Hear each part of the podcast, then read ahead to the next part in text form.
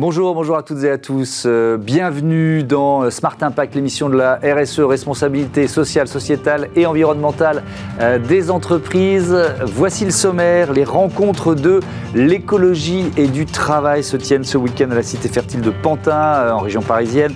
On y consacre l'essentiel de cette émission avec d'abord Dorothée Broways, qui est présidente de Tech for Life et coordinatrice de l'Alliance compta régénération. On verra comment euh, traduire les valeurs RSE dans la comptabilité euh, et le bilan des entreprises. Et puis, euh, dans notre débat avec la cofondatrice du Printemps écologique et le responsable de l'action mutualiste de la Maïf, on verra comment les salariés deviennent des acteurs de transformation dans leur entreprise. Et puis, notre rubrique consacrée aux startups, évidemment, Smart Ideas, on va découvrir Citovi et ses solutions numériques pour prédire le vieillissement des bâtiments. Vous allez voir, c'est une source d'économie en CO2 et euh, en budget évidemment. Voilà pour les titres. Gros plan sur ces rencontres de l'écologie et du travail tout de suite.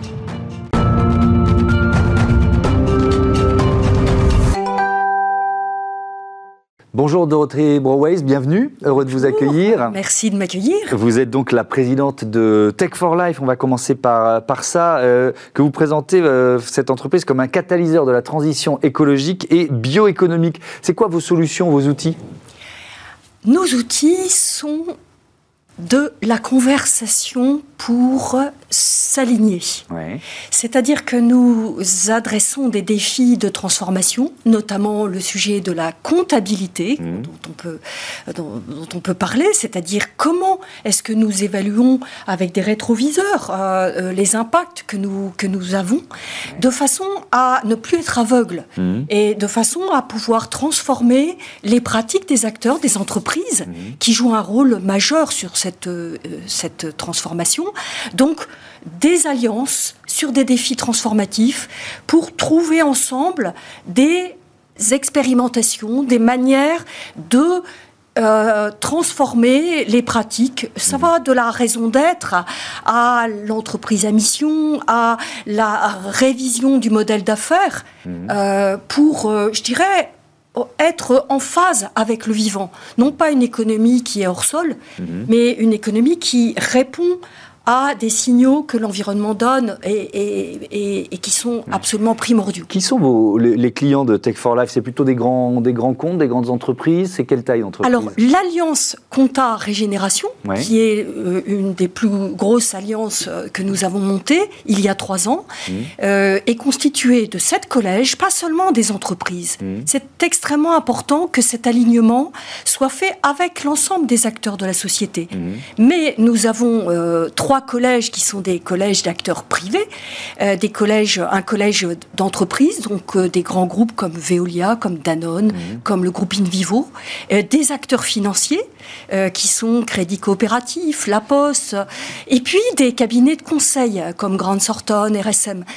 vous voyez, et ils travaillent ensemble pour essayer de mettre à jour leur agenda, leur feuille de route. Oui, vous parlez aussi de communauté apprenante. Qu'est-ce qu'il y a derrière cette expression? Et oui, voilà, euh, c'est que c'est très intéressant de voir comment les acteurs sont capables de se challenger. Et euh, notre espace est un, lieu où vous pouvez avoir des, cabinets de conseil euh, qui sont challengés par des investisseurs. Aujourd'hui, les investisseurs ont besoin de boussoles mmh. et ils n'ont pas envie euh, qu'on leur vende la soupe, si je puis dire. Ils ont envie de, choses fiables et ils ont envie que les cabinets de conseil, les acteurs qui, qui auditent et, qui font de la notation, fassent plus que le minimum je dirais, de conformité, hmm. qu'ils donnent du sens, en fait, aux métriques qu'ils mettent en œuvre. C'est très important euh, aujourd'hui. Pas seulement, euh, je dirais, euh, l'alignement réglementaire, mais la perspective. Est-ce que vous diriez que, puisque vous parliez de mission, la mission de compta régénération, c'est presque de réinventer ce métier? De la comptabilité, de transformer les cadres comptables. Oui, alors c'est justement assez compliqué parce que le monde de la comptabilité est justement un monde de la conformité. Mais oui. Et donc le monde, euh, l'ordre des experts comptables, tous ces, espaces euh, des, directeurs financiers de, sont, sont, plutôt dans une, un attentisme pour, euh, je dirais, répondre aux, demandes réglementaires. Or, le contexte européen a, a, totalement changé. Mmh. C'est-à-dire que nous nous ne sommes plus dans un même milieu. Euh, le Green Deal, avec les différentes euh, réglementations que sont euh, la CSRD, donc la, la, le reporting de soutenabilité, ou le, la, Mais ça veut dire qu'il faut donner une traduction économique à ce qui est vital. on, dit ça, c'est du bon sens, on trouve ça super, mais est-ce que c'est si simple que ça? Non, c'est pas ça. Eh oui c'est pas simple. Mais vous, vous, le résumez parfaitement. Nous sommes euh, vraiment dans ce moment d'anthropocène, mmh. sommés collectivement de rendre notre économie soutenable, c'est-à-dire capable de euh, tenir compte euh, des effets environnementaux. Elle a toujours tenu compte du capital financier, hein, puisqu'elle l'amortit. Il s'agit désormais de faire pareil avec les capitaux naturels et humains. C'est aussi simple que cela. Mm. Et pour cela, il faut pouvoir évaluer ce capital naturel. Alors, il y a quantité d'acteurs qui, qui, travaillent là-dessus. Euh, c'est une obligation qui va être euh, indispensable pour la taxonomie, dont je voulais parler tout à l'heure, euh, le, qui va mesurer les degrés d'alignement. classification des activités en fonction de leur impact environnemental et sociétal. Oui, parce que l'avenir est à la gouvernance par les empreintes. Mm. C'est-à-dire vous n'allez plus avancer à l'aveugle comme on l'a fait de manière inconséquente. Mm. Il s'agit d'avancer en connaissance de cause. Et ça n'est pas une affaire morale seulement, c'est une affaire de possibilité d'un monde futur, hmm. de, rendre, euh, de, de, rendre notre économie compatible avec euh, les limites planétaires, comme l'avait souhaité Polanyi, hein, qui parlait de, de réencastrement hmm. juste après-guerre. Eh bien, nous y sommes. Mais alors, c'est pas si simple, je le disais, de, de, donner cette traduction économique. Si on parle, je ne sais pas, d'une éolienne ou d'une euh, batterie électrique, leur valeur environnementale, elle va dépendre de leur cycle de vie. Euh, de leur recyclabilité. Donc, euh, donc comment on évalue ça pour l'intégrer ou pas au bilan d'une euh, entreprise? Oui, tout à fait le facteur temps, la durée d'usage. Mmh. la question évidemment de la construction, donc si vous utilisez des, des, aciers, des, des, terres rares, des choses qui sont particulièrement sensibles, ça va être un problème. Mmh. Donc il faut trouver, je dirais, un compromis et ça va être le maître mot pour l'avenir, c'est qu'il n'y a pas de solution clé en main. Euh, euh, nous, ne sommes, nous ne pensons pas que le solutionnisme puisse être euh, la bonne posture. Mmh. La bonne posture, c'est dans quel milieu j'interviens et est-ce que dans ce contexte-là, c'est pertinent?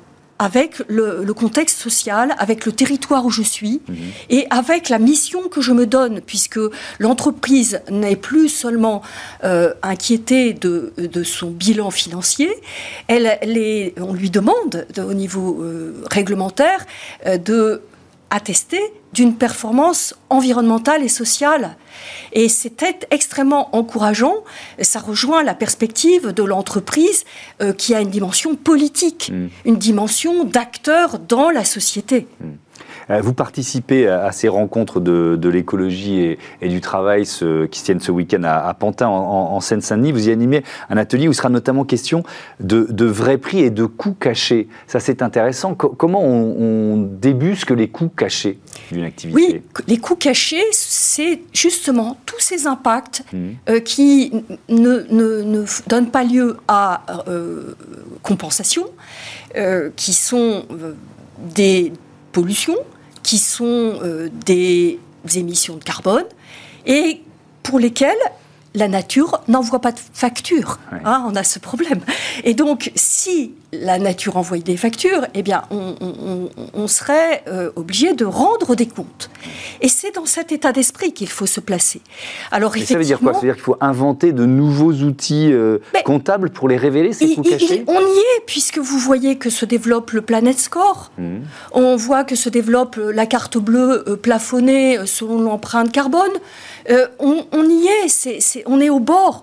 Tous les objets vont être de plus en plus euh, obligés de, révéler euh, quel est leur impact et, donc euh, les, vêtements, mmh. ce que vous mangez. Si vous prenez un, repas avec, par exemple, de l'agneau, du poulet, du bœuf ou pas du tout de viande, l'impact est, complètement différent. Bien sûr.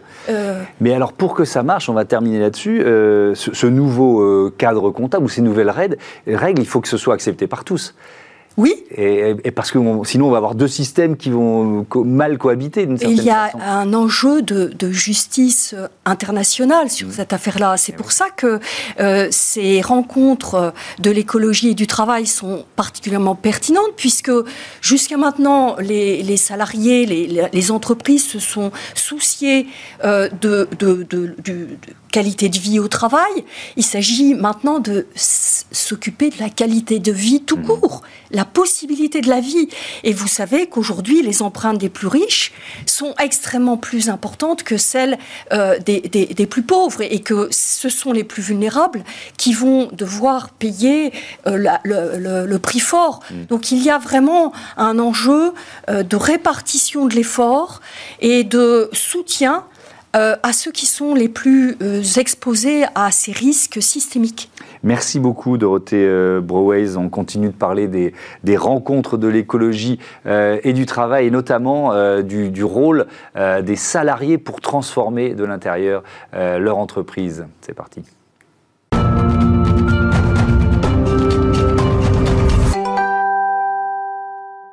Bonjour Anne Lecor, bienvenue. Vous êtes la cofondatrice du euh, Printemps euh, écologique. À vos côtés, euh, Maïdine Wali, bonjour. Bonjour. Responsable de l'action mutualiste de la Maïf. c'est quoi le Printemps écologique? C'est un, syndicat un peu différent des autres? Alors c'est exactement un syndicat de salariés. notre objectif, c'est de défendre à la fois les salariés et l'environnement et la planète. Euh, donc on prend euh, toute la thématique sociale et on y met en transverse la question de la transition écologique mhm.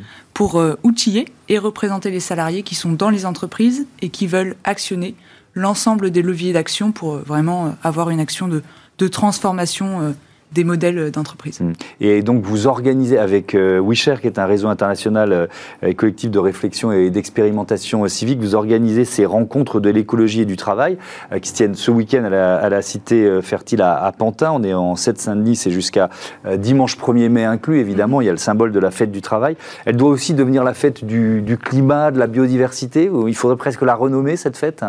Alors, la renommée, je ne sais pas, mais en tout cas, y intégrer une dimension fortement euh, écologique. Mmh. Euh, et donc, euh, pourquoi pas l'appeler la fête du travail et de l'écologie. Mmh. c'est notamment une des thématiques qu'on traitera le 1er mai. et on posera du coup cette question vraiment de la fête du travail, doit-elle être la fête du travail et de l'écologie Et comment est-ce que les luttes, les grandes luttes sociales doivent aussi rejoindre les grandes luttes euh, écologistes. Mmh. Euh, Maïdine Wali, la Maïf est partenaire de ces rencontres de la Cité Fertile. Pourquoi? Euh, Tout simplement parce qu'on a considéré que la proposition des rencontres de l'écologie, finalement, poursuivait au fond un, mieux commun mmh. la question du mieux commun. Et, ce mieux commun, au fond, il est au, cœur de notre raison d'être, mmh. à travers finalement l'attention sincère que nous devons à l'autre, à autrui et au monde. Alors ça, c'est une première raison.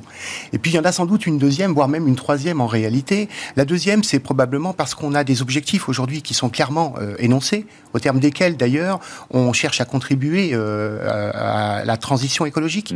On cherche aussi euh, à, avoir, à promouvoir les entreprises qui ont un impact social.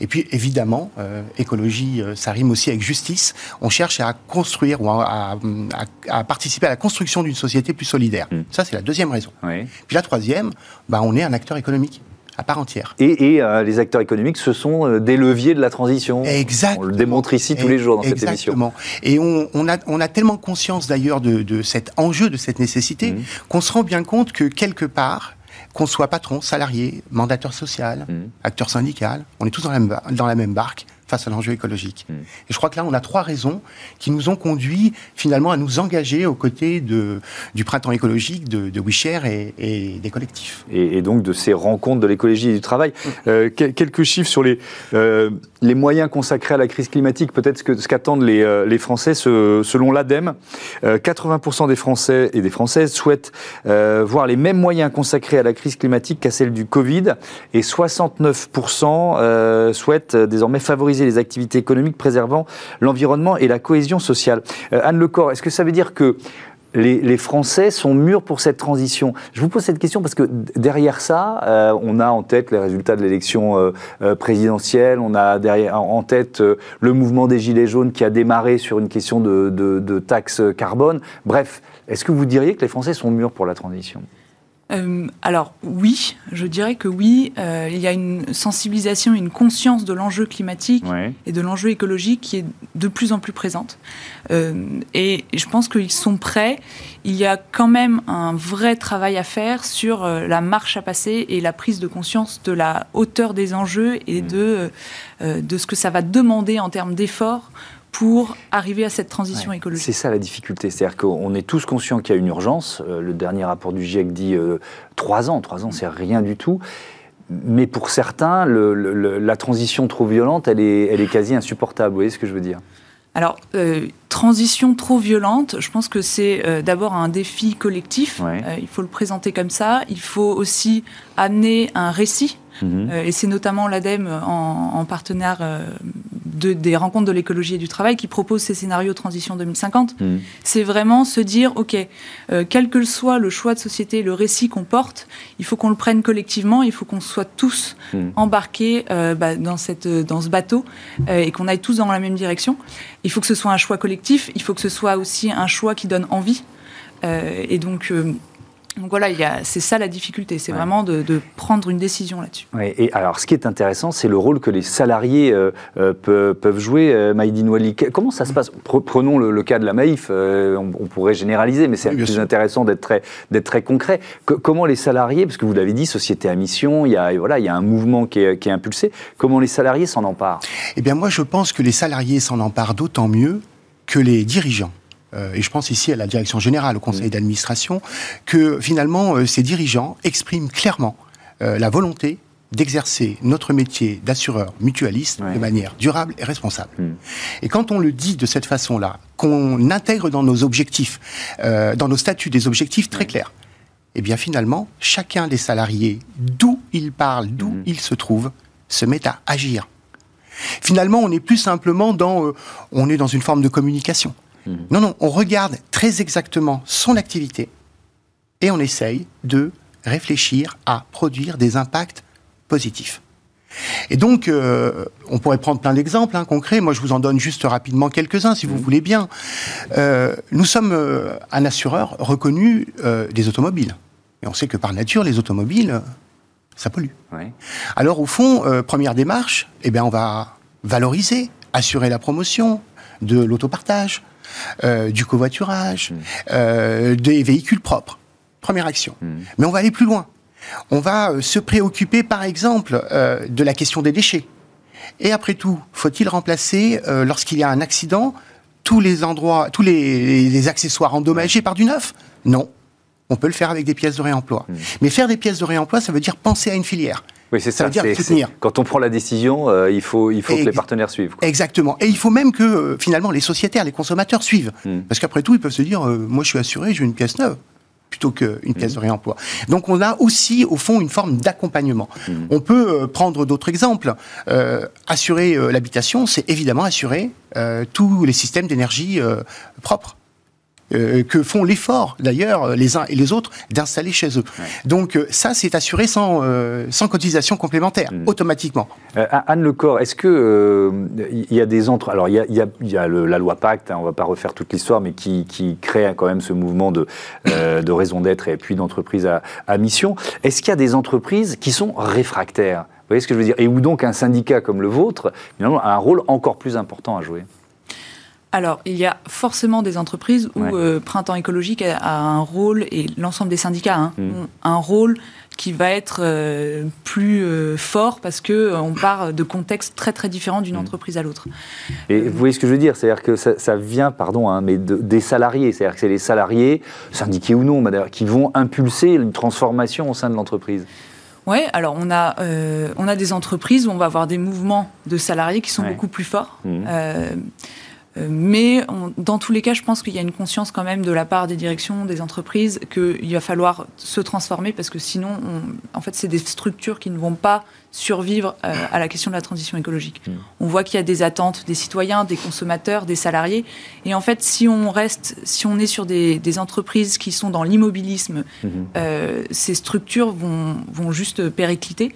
on peut prendre l'exemple du roseau. Il va falloir, en fait, si on reste tout droit, le vent va complètement nous abattre.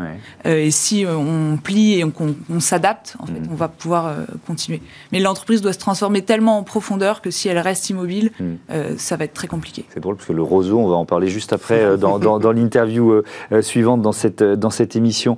Est-ce que l'idée de ces rencontres de, de l'écologie et du, et du travail, c'est aussi de partager les bonnes pratiques? Est-ce qu'il y, y, y, a cet objectif? Oui, c'est absolument ça il y a cette question des rencontres qui est de créer un espace où on se rencontre, on dialogue, on échange. Euh, donc à la fois, on vient poser des questions euh, qui sont fondamentales pour la transformation de notre modèle, notre modèle de production, mhm. mais on vient aussi surtout rassembler des acteurs qui d'habitude ne se parlent pas forcément, ou en tout cas dans des contextes qui sont euh, beaucoup moins agréables, en tout cas que des rencontres sur, sur trois jours. et l'idée, c'est aussi vraiment d'outiller concrètement les salariés et les participants. C'est-à-dire que moi, quand je suis salarié, euh, je, suis déjà peut-être militant, je suis déjà peut-être acteur dans mon entreprise, euh, mais je vais avoir soit, parfois, je vais être un peu seul aussi sur le terrain, donc ça mmh. me permet de rencontrer d'autres personnes qui s'engagent, euh, mais ça va aussi me permettre de m'inspirer d'actions et de choses qui ont déjà été faites dans d'autres contextes, d'autres entreprises, d'autres secteurs d'activité, et qui sont peut-être applicables à mon, à mon propre contexte. Donc c'est vraiment s'inspirer. Hmm.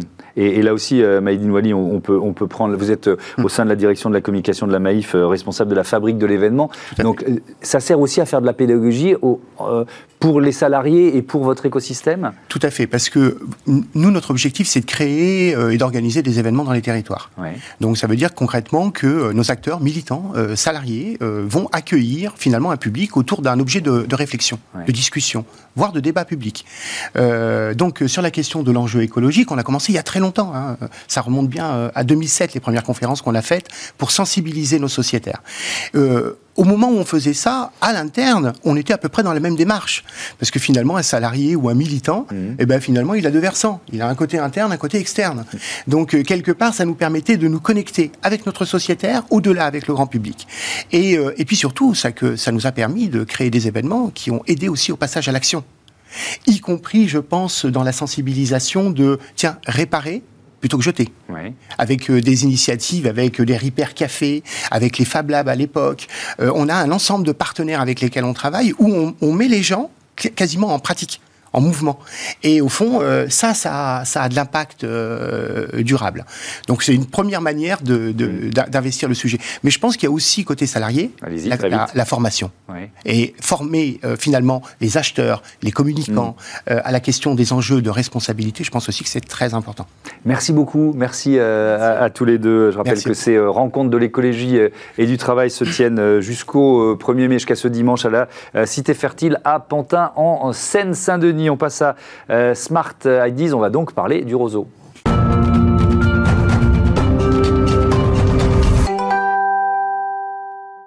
Smart Ideas avec euh, Pauline Coche, bonjour. Bonjour. Bienvenue, vous êtes la, présidente, la fondatrice de Citovi, vous êtes architecte. Est-ce que c'est de cette euh, formation qu'est venu le, déclic, l'idée de départ? Exactement. en tant qu'architecte, c'est vrai que c'était très compliqué pour moi aujourd'hui de concevoir des bâtiments sans savoir comment est-ce qu'ils allaient vieillir. Aujourd'hui, on, met des millions d'euros euh, dans la construction de bâtiments et on va continuer à le faire de plus en plus. Eh bien, nous ne savons pas comment ils vont vieillir et nous ne pouvons pas anticiper les coûts d'exploitation, qui représentent pourtant à peu près 80% du coût global d'un bâtiment. Donc ça veut dire que c'est une information que, qu'on n'a pas aujourd'hui ou qu'on n'avait pas Exactement. Ouais. Alors donc vous créez Citovi, ça veut dire quoi tiens d'ailleurs Ça veut dire alors roseau en polonais parce que euh, j'ai quelques origines. D'accord. En référence à la fable de La Fontaine, le chêne et le roseau. Soyons un petit peu plus intelligents euh, pour être plus résilients. Voilà le, roseau qui euh, qui ne rompt pas, qui plie mais ne rompt pas. Alors quel service vous proposez avec Citovi Complètement. Donc aujourd'hui on va s'adresser à des, foncières, des bailleurs, des bailleurs sociaux. Mhm. on va être capable très rapidement de structurer un référentiel technique sur leur bâtiment et tout leur parc pour bien comprendre ce qu'ils ont. Donc quel état il est. Derrière, on simule le vieillissement de chacun des composants. Euh, un vieillissement réaliste en fonction de l'usage, de l'environnement, etc. Mhm. Et puis après, on est capable en fait d'optimiser toute la programmation de travaux sur un parc. Donc une programmation de travaux qui vaut des millions d'euros par an hein, et qui permet, ben, en fait, en fonction euh, d'un budget contraint, de connaître les priorités, savoir exactement là où il faut mettre l'argent, ce qu'il faut faire et à quel moment.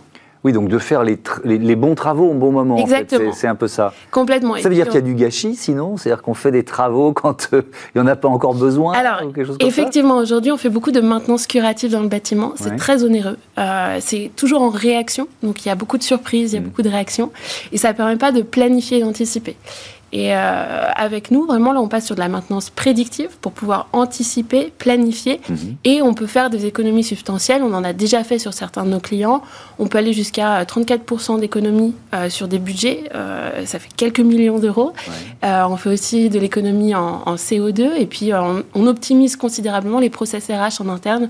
On fait faire entre 15 et 25% d'économies de temps en interne aux équipes. Oui, bien sûr. Et puis, on n'est pas dans, dans, dans l'urgence, même pour, le, pour les usagers des bâtiments. Ça, ça veut dire qu'il y a quoi, moins de panne, moins de, moins de situations de crise Complètement. L'idée, c'est de rendre aussi plus disponibles les actifs, euh, de faire en sorte que les charges aussi soient moins élevées, mhm. euh, et puis euh, de fournir un meilleur confort à l'utilisateur.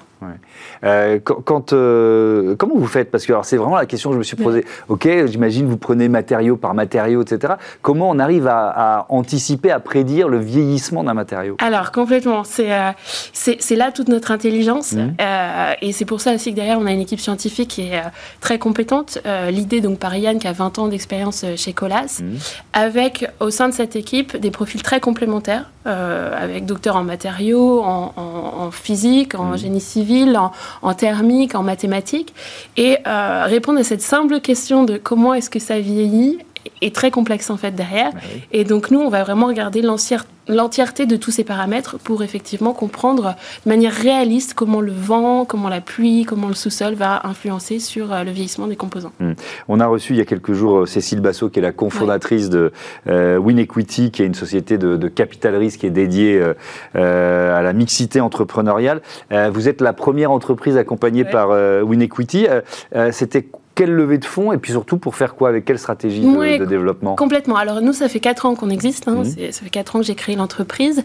Euh, on a démarré avec quelques clients pour bien comprendre quels étaient leurs enjeux, mhm. euh, quel était l'état des données aussi, puisque ça, c'est un gros, gros sujet.